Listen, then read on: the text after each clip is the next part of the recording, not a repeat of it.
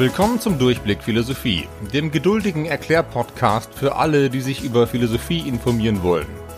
Ich heiße Florian Krämer und führe dich hier durch den Stoff der Oberstufe in Nordrhein-Westfalen. Im Moment sind wir in der angewandten Ethik. In der Ethik geht es um die Frage nach dem richtigen Handeln und dieses Thema habe ich in den Episoden 29 bis 49 zunächst mal auf allgemeiner Ebene ausgebreitet. Jetzt geht es um konkrete Anwendungsgebiete dieser Frage. Und ein sehr konkretes Anwendungsgebiet ist dein Kühlschrank. In Episode 46 zur Begründung der Menschenwürde haben wir schon einen Blick in dein Gemüsefach geworfen. Heute wandern wir ein paar Ebenen weiter nach oben zur Wurst und zum Hackfleisch. Wenn du die Vorstellung unangenehm findest, dass ich hier in deinem Kühlschrank herumstöbere, können wir gedanklich auch erstmal weiter wegreisen nämlich nach Australien und in die 70er Jahre. Der noch junge Philosophiestudent Peter Singer sitzt dort in der Kantine an seinem Spaghetti-Teller und unterhält sich mit einem Studienkollegen. Der stellt Singer eine sensationell einfache Frage. Warum darfst du diese Spaghetti-Soße mit Hackfleisch eigentlich essen? Weil ich sie bezahlt habe, wäre die einfache Antwort. Gemeint ist aber natürlich was anderes. Es geht um die folgenden zwei Fragen. Erstens, ist es moralisch in Ordnung, ein Schwein, ein Huhn oder ein Rind zu töten, damit es in Spaghetti-Soße verarbeitet und von dir gegessen werden kann? Du würdest ja nicht verhungern, wenn du stattdessen nur die Version mit Pesto isst. Ist es wirklich fair, dass ein Schwein dafür stirbt? Zweitens, und ist die Art, wie dieses Fleisch hergestellt wird, moralisch gerechtfertigt, nur weil du es essen willst. Bei Fleisch aus dem Supermarkt reden wir hier von Massentierhaltung, von Tieren, die ihr Leben lang auf engstem Raum im Stall und in Käfigen eingesperrt sind, die in manchen Fällen so krank sind, dass sie bei lebendigem Leib verfaulen, von Ferkeln, die ohne Betäubung kastriert werden, von männlichen Küken, die einfach vergast und geschreddert werden und so weiter und so weiter. Also, das alles, was wir da machen, dürfen wir das überhaupt? Der junge Singer hat über diese zwei Fragen eine Weile lang nachgedacht. Eine sehr häufige Antwort lautet natürlich, wir haben doch schon immer Fleisch gegessen. Alle anderen machen das doch auch. Es gehört zur Natur, dass Lebewesen andere Lebewesen aufessen. Löwen fressen Gazellen, Frösche fressen Fliegen und wir essen Schweine. Wenn du diesen Podcast schon länger hörst, kannst du diese Antwort sehr schnell aussortieren. Erstens stimmt es nicht, dass alle Menschen Fleisch essen. Es geht auch anders. Zweitens, selbst wenn alle es tun, wird es dadurch nicht richtig. Der Satz alle essen Fleisch ist eine deskriptive Aussage und daraus folgen keine normativen. Alles andere wäre ein naturalistischer Fehlschluss. Siehe Episode 30. Drittens, selbst wenn es eine menschliche Natur gibt, sind Menschen keine reine Naturwesen. Siehe Episoden 4 bis 5. Darum ist es auch so komisch, sich jetzt auf die Tierwelt zu berufen. Ein Löwe, der durch die Stadt läuft, würde auch jederzeit irgendwo hinpinkeln, aber das ist ja noch kein Grund dafür, dass ich selber auch überall hinpinkeln darf. Um zu rechtfertigen, warum wir Tiere mästen, schlachten und essen dürfen, brauchen wir schon moralische Gründe, denn dürfen ist hier ja ein moralischer Ausdruck. Und wenn es um Moral geht, sagt Singer, dann müssen handfeste Interessen auf den Tisch, um die geht es für ihn. Der Fleischfan könnte zum Beispiel folgende Interessen anmelden. A. Das Fleisch schmeckt mir wahnsinnig gut, darum habe ich ein Interesse daran. B. An der Fleischindustrie hängen Arbeitsplätze, darum haben wir zusammen ein Interesse daran. C. Etwas kreativer. Die meisten Tiere gibt es ja nur deswegen, weil wir sie züchten, darum haben auch sie selber ein Interesse an ihrer eigenen Aufzucht. Und so weiter und so weiter. Singer ist Utilitarist. Darum müssen diese Interessen für ihn auch alle ins Gewicht fallen. Siehe Episode 36 bis 39. Aber das ist eben immer nur die eine Seite der Waage. Wenn wir uns auf der anderen Seite anschauen, wie wir Tiere einsperren, vollstopfen, verstümmeln, traumatisieren und dann schlachten, dann reicht das alles noch nicht auf Seite 1. Die Freude, die mir der Biss ins saftige Steak macht, wiegt einfach nicht so schwer wie der lebenslange Stress, den das Schwein vorher durchmachen musste. Und auch mit Arbeitsplätzen kann man eben nicht alles begründen.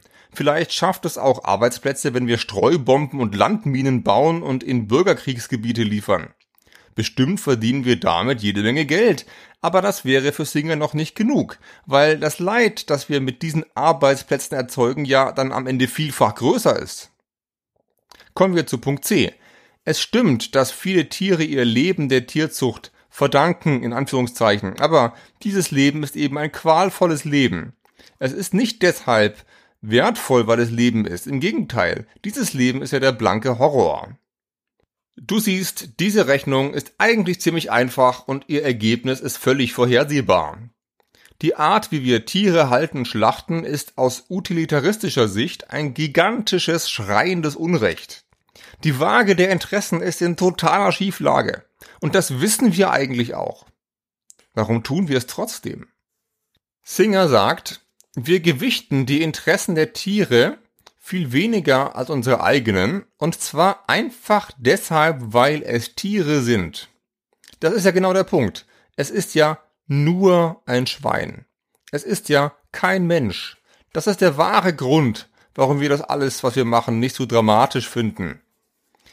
Genau das ist aber ein ethisches Problem. In Wahrheit ist das Interesse nicht gequält zu werden bei Tieren genauso da wie bei Menschen. Wenn du bestimmte Interessen missachtest, weil sie einer Frau gehören, dann bist du ein Sexist. Wenn du bestimmte Interessen missachtest, weil sie einem Schwarzen gehören, dann bist du ein Rassist. Und wenn du Interessen missachtest, weil sie einem Schwein gehören, dann bist du ein Speziesist. Dieses Wort erfindet Singer, um zu zeigen, dass es sich um genau dasselbe Problem handelt. Du trittst die Interessen mit Füßen einfach deshalb, weil sie nicht zu deiner Spezies gehören. Das ist im Prinzip, sagt er, überhaupt nichts anderes als das, was Sexisten oder Rassisten machen. Klingt hart, ist aber so. Wir können natürlich sagen, Moment mal, Tiere sind doch ziemlich anders als Menschen. Die haben ja auch andere Interessen, nämlich viel weniger. Ein Huhn fährt nicht in den Urlaub, eine Kuh macht kein duales Studium und so weiter. Irgendwie sind Menschen doch eine Klasse drüber oder zumindest eine Klasse für sich. Mit diesem Einwand machen wir natürlich ein riesiges Fass auf in der Anthropologie. Das ist das philosophische Fachgebiet zur Frage, was ist der Mensch? Die Frage wäre, sind Menschen etwas anderes als Tiere, vielleicht etwas Besseres oder weiteres? Haben sie höhere Interessen, vergleiche dazu Episode 39 über John Stuart Mill. Dieses große Fass, das wir gerade aufgemacht haben, können wir allerdings gleich wieder zumachen. Beim Thema Massentierhaltung ist es nämlich erstmal egal, ob Menschen bestimmte höhere Interessen haben, die Tiere nicht haben. Klar ist nämlich, Tiere haben dasselbe Interesse wie wir, nicht eingepfercht, gequält und verstümmelt zu werden dasselbe Interesse, also zählt dieses selbe Interesse auch gleich viel. Dass wir uns darüber hinaus auch noch für Kino, Filme oder Modelleisenbahn interessieren, das stimmt zwar alles, ändert aber überhaupt nichts an der Sache mit dem Einpferchen und Verstümmeln. Bei der Fleischproduktion, meint Singer, missachten wir die größeren Interessen auf der anderen Seite einfach deshalb, weil wir glauben nicht selber zu dieser anderen Seite zu gehören. Es ist sogar ganz egal, ob dieser Glaube zutrifft oder nicht, ob wir selber auch nur Tiere sind oder nicht. Wir missachten die Interessen von Tieren in derselben Art, in der Rassisten zum Beispiel die Interessen von Schwarzen missachten, weil sie ja nicht zu der Gruppe gehören, zu der wir uns selber zählen. Das heißt, wenn wir den utilitaristischen Ansatz konsequent verfolgen, müssten wir den Kreis derjenigen, die moralische Ansprüche haben, sehr, sehr weit ziehen. Jeremy Bentham, der Vater des Utilitarismus, hat das bereits visionär vorausgesehen im 18. Jahrhundert, in einer Zeit, als erstmal die weißen Männer um ihre Rechte gekämpft haben und die Rechte von Frauen oder Menschen anderer Ethnien und Hautfarben noch ferne Zukunftsmusik waren.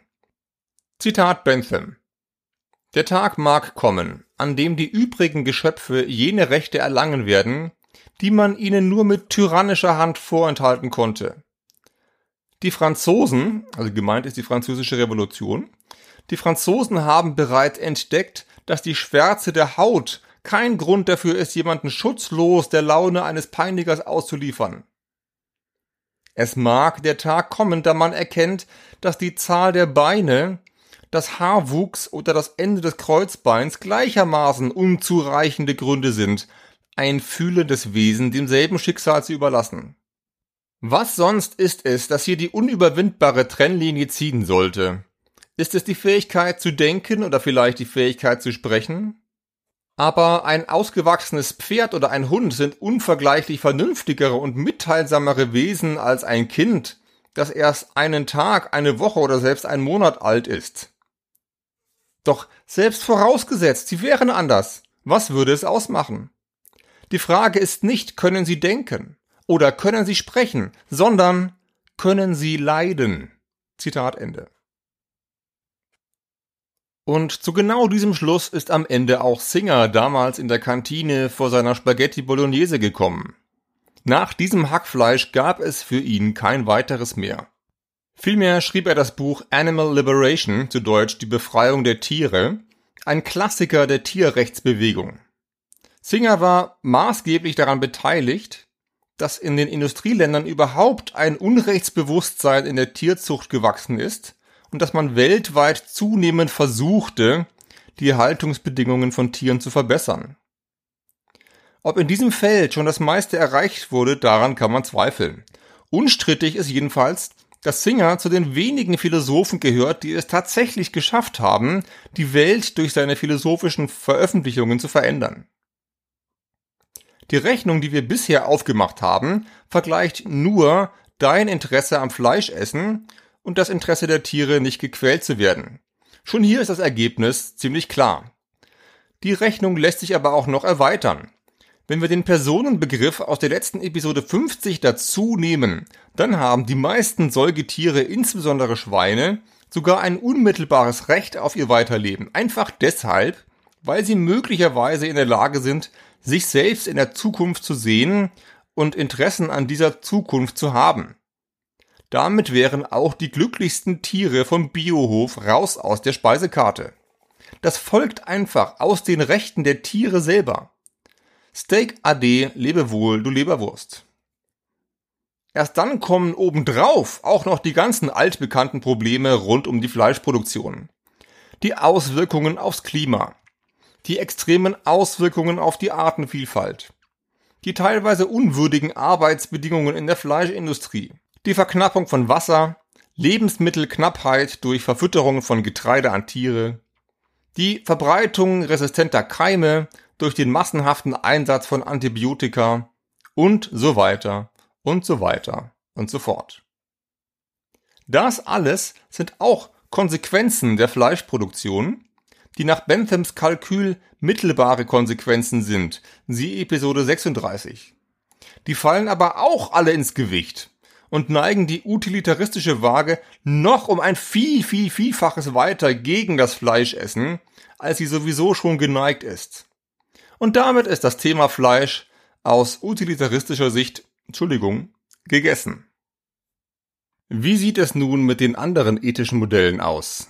In eine ähnliche Richtung wie Singer könnte auch Arthur Schopenhauer argumentieren, der ja in Episode 48 erklärt hat, dass wir Mitleid brauchen, um moralisch zu handeln. Und wenn du dir mal einige Tage lang das Leben und Sterben von Tieren in der Massentierhaltung anschauen müsstest, dann würde dir der Appetit schon moralisch ausgetrieben, würde Schopenhauer vielleicht sagen. Da ist auch was dran. Das Problem ist nur, dass deine Gefühle eben von deinem Wissen abhängen. Solange die Schlachthäuser hohe Mauern haben, bleibt unser Mitleid begrenzt. Und das führt dazu, dass wir nicht handeln. Aber schlimmer noch, wo kein Mitleid ist, da ist in Schopenhauers Logik eigentlich auch kein moralisches Problem. Alleine dadurch, dass es niemand sieht, wäre es gleichzeitig moralisch entschuldigt. Und das ist doch eine ziemlich merkwürdige Konsequenz, die wir lieber nicht ziehen sollten. Wir würden doch im Gegenteil sagen, dass das Unrecht eher größer wird, wenn es keiner sieht, nicht kleiner. So viel in aller Kürze zu Schopenhauer. Vielleicht verstehe ich ihn hier auch etwas falsch und tue ihm gerade mächtiges Unrecht. Bin kein Experte, was seine Philosophie angeht. Wir werfen aber auf jeden Fall noch einen Blick auf, Du ahnst es sicher, Immanuel Kant. Kurze Wiederholung. Die Interessen, die bei Singer im Mittelpunkt stehen, sind für Kant moralisches Teufelszeug. Genau darum geht es nicht in der Ethik, sagt Kant. Wenn wir faire, also sozusagen objektive Maßstäbe wollen, müssen wir genau diese subjektiven Neigungen alle abziehen und landen damit bei der nackten, praktischen Vernunft, die für alle immer gleich ist. Für alle gleich heißt, dass wir nach Maßstäben handeln müssen, die immer und überall gelten können, und damit landen wir beim kategorischen Imperativ aus Episode 43 bis 44. Alle, die diesen Pfad der nackten Vernunft beschreiten, können diesen Imperativ anwenden. Gleichzeitig kriegen alle durch diesen Imperativ ihre Rechte, weil alle Anteil an dieser Vernunft haben und deswegen auch nicht als bloßes Mittel zum Zweck verwendet werden dürfen und so weiter. Siehe Episode 46. Du ahnst vielleicht das Problem. In dieser Episode geht es ja um Tierethik. Wer also sind diese alle, die nach Kant dem Moralgesetz folgen sollen und gleichzeitig von ihm geschützt werden? Antwort, die Vernunftwesen, weil der kategorische Imperativ ja aus Prinzipien der Vernunft abgeleitet ist. Damit können wir auch schon ziemlich genau angeben, wer mit Vernunftwesen gemeint ist, nämlich alle, die den kategorischen Imperativ nachvollziehen und anwenden können, also die das prinzipiell können. Ob du das um 4.30 Uhr morgens mit 1,3 Promille Restalkohol hinkriegst, das spielt jetzt echt keine Rolle. Wenn du in Episode 44 verstehen könntest, warum man nicht mehr lügen kann, wenn alle lügen, dann hast du den Test bestanden. Dein Goldfisch besteht diesen Test sicher niemals. Dein Hund auch nicht. Ich will überhaupt nicht sagen, dass dein Hund blöd ist, Bestimmt kennt er tausend raffinierte Tricks, ins verschlossene Haus zu kommen oder dir die letzten Leckerlis aus dem Ärmel zu leiern. Schlau ist er ganz bestimmt, geschenkt. Aber mit dem kategorischen Imperativ kann er vermutlich gar nichts anfangen. Und mit diesem Podcast auch nicht, nicht mal mit den tollen Episoden 43 und 44. Das ganze Moralspiel spielt er einfach nicht mit. Bei Kant läuft das Spiel aber wie gesagt so, dass das Einsehen von Rechten und das Besitzen von Rechten logisch streng zusammenhängen. Wenn der Hund keine Rechte verstehen kann, dann hat er auch keine. So hat jedenfalls der Ethiker Karl Cohen die Schriften Immanuel Kants interpretiert. In einem Text mit der Überschrift Warum Tiere keine Rechte haben, argumentiert er so, Zitat. Ein moralischer Akteur zu sein bedeutet, die allgemeine Geltung moralischer Einschränkungen unseres Willens zu begreifen. Menschen verstehen, dass manche Handlungen zwar in unserem Interesse sein können und dennoch nicht gewollt werden dürfen, weil sie einfach moralisch falsch sind. Diese Fähigkeit zum moralischen Urteilen kommt in der Tierwelt nicht vor. Ratten können moralische Forderungen weder stellen noch erfüllen. Mein Hund weiß, dass es bestimmte Dinge gibt, die er nicht tun darf, aber er weiß dies nur infolge seiner Erfahrungen im Hinblick auf seine Interessen, die Schmerzen, die er erleiden könnte, wenn er tut, was ihm als verboten beigebracht wurde. Er weiß nicht, er kann nicht wissen, dass irgendein Verhalten falsch ist. Menschen besitzen Rechte und erkennen die Rechte anderer an. Tiere haben solche Fähigkeiten nicht sie können unmöglich Mitglieder einer wahren moralischen Gemeinschaft sein. Sie können natürlich Objekte unserer moralischen Sorge sein, aber sie können unmöglich Rechte besitzen. Zitat Ende. In aller Kürze noch drei Anmerkungen zur Einordnung. Erstens. Tiere kennen zwar so etwas wie Solidarität oder Loyalität mit dem Rudel und so weiter. Aber aus Kants und Cohens Sicht ist das eben noch keine richtige Moral die beginnt erst bei den ganz allgemeinen abstrakten Prinzipien. Zweitens. Kant und auch Cohen stehen damit in einer langen Tradition, die Tieren das Denken nicht so richtig zutraut. Einer der radikalsten Vertreter dieser Tradition war René Descartes, der uns in Episode 9 dieses Podcasts erklärt hat, dass das Denken sogar eine Art eigene Substanz ist, nämlich die Seele. Ich muss existieren, weil ich drüber nachdenke, darum habe ich eine Seele. Tiere, sagt Descartes, denken diesen Gedanken nicht, Darum haben sie für ihn auch keine Seele, sondern sind seelenlose Maschinen. Ganz so weit wie Descartes muss Kant nicht gehen. Der springende Punkt ist nur die Frage, ob Tiere so abstrakt denken können, um den Satz vom Widerspruch zu verstehen und daraus den kategorischen Imperativ abzuleiten. Und das, sagt Kant, können sie eben nicht. Drittens. Vielleicht klingt Kants Argument zu rigide für dich und nicht so einfach zugänglich wie das von Singer. Aber sieh es mal so herum. Wenn Singer recht hat und Rechte aus Interessen folgen, dann wären auch Tiere irgendwie moralische Akteure. Ein Löwe, der zu viele Gazellen umbringt, würde sich dann irgendwie unmoralisch verhalten, auch wenn er das gar nicht weiß. Im Ergebnis opfert er vielleicht zu viele Gazelleninteressen für zu wenig Löweninteressen. Singer würde über so einen Einwand natürlich lachen. Denn erstens sind Löwen gerade nicht so habgierig wie Menschen und zweitens sind die großen Probleme auf dem Planeten nun wirklich andere. Trotzdem könnte man zumindest als Gedankenspiel an einem solchen Kant-Cohen-Einwand stricken. Wenn Singer recht hätte, dann könnten Tiere sich auch moralisch und unmoralisch verhalten und das ist doch irgendwie Quark, oder? Vielleicht helfen diese drei Anmerkungen dir ein wenig beim Verständnis. Trotzdem wirkt Kants Position hier noch ziemlich herzlos. Tiere haben keine Rechte, sind also bloße Mittel zum Zweck, dürfen alle verfrühstückt und geschreddert werden? Ist das schon alles? Nein, zum Glück nicht. Kant stellt noch eine weitere Überlegung an, und zwar die folgende. Wenn wir grausam zu Tieren sind, dann stumpfen wir ab. Wir verlieren Empathie. Die Grausamkeit bleibt ja nicht im geschlachteten Tier kleben, sondern im schlachtenden Menschen. Und wer grausam zu Tieren ist, der ist vermutlich irgendwann auch grausam zu Menschen. Und wenn du schon mal was über die Arbeitsbedingungen in der Fleischindustrie gehört hast, kannst du diesen Gedanken vielleicht nachvollziehen.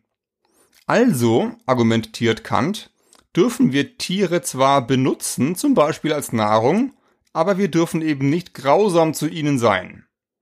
Damit wäre die Massentierhaltung auch für Kant problematisch zumindest, das Steak vom Biohof aber immer noch erlaubt.